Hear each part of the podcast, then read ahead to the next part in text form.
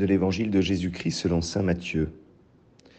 En ce temps-là, Jésus disait à ses disciples, Ne pensez pas que je sois venu abolir la loi ou les prophètes. Je ne suis pas venu abolir, mais accomplir.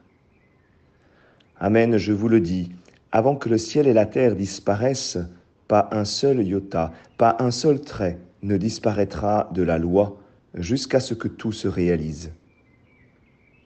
Donc, celui qui rejettera un seul de ces plus petits commandements et qui enseignera aux hommes à faire ainsi, sera déclaré le plus petit dans le royaume des cieux. Mais celui qui les observera et les enseignera, celui-là sera déclaré grand dans le royaume des cieux. Acclamons la parole de Dieu.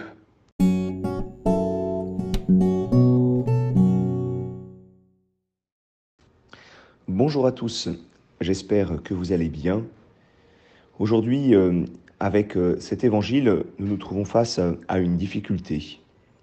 Si jamais nous, nous isolons cet évangile, alors oui, euh, il est peut-être assez simple. Nous pouvons par exemple changer le mot abolir et le mot accomplir, et nous avons je ne suis pas venu arrêter, mais, mais réaliser. Je ne suis pas venu stopper, mais achevé. Et on, comprend bien euh, ce que Jésus euh, veut dire. il y a comme une, continuité eh bien, dans, la révélation, il y a une, pédagogie. et Jésus ne vient pas stopper, arrêter, abolir le, passé, mais au contraire, il vient, il vient le réaliser. La difficulté, c'est que Jésus euh, lui-même a montré que de temps en temps, et euh, eh bien de manière formelle, il ne respectait pas la loi. Jésus euh, va toucher un lépreux. Jésus va se laisser toucher par des personnes impures. Jésus va permettre que le jour du sabbat, eh bien, on puisse faire des guérisons ou alors arracher des épis de blé. Et il se met en contradiction avec la loi.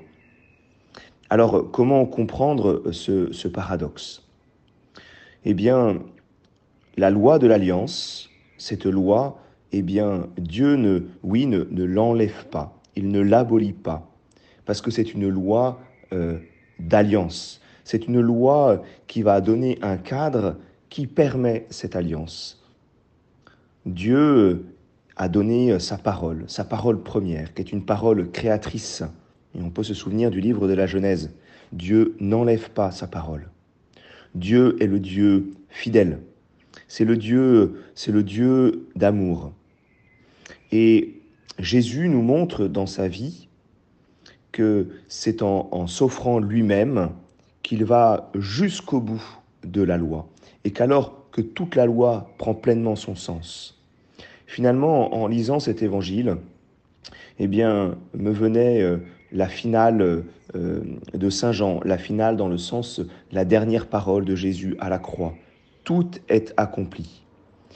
Toute la loi est accomplie quand Jésus meurt sur la croix, quand il livre et il donne sa vie.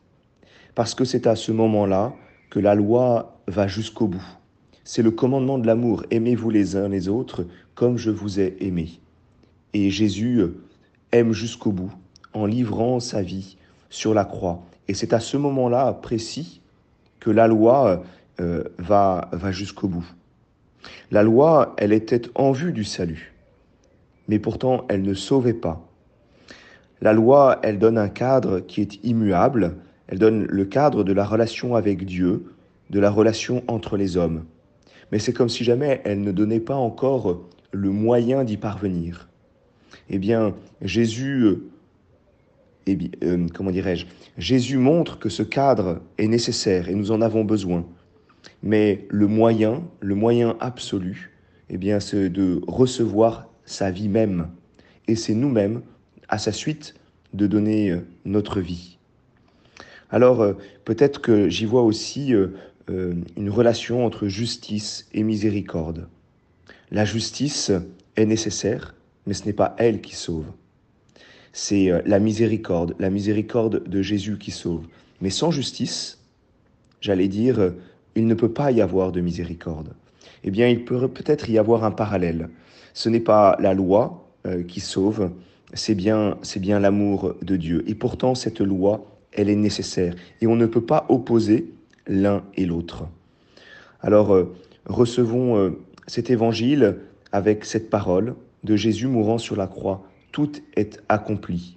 C'est là où tout prend sens. Et c'est ce qui nous permet de voir la fidélité de Dieu, cette continuité de Dieu euh, tout au long de la révélation. Je vous souhaite à chacun une bonne journée.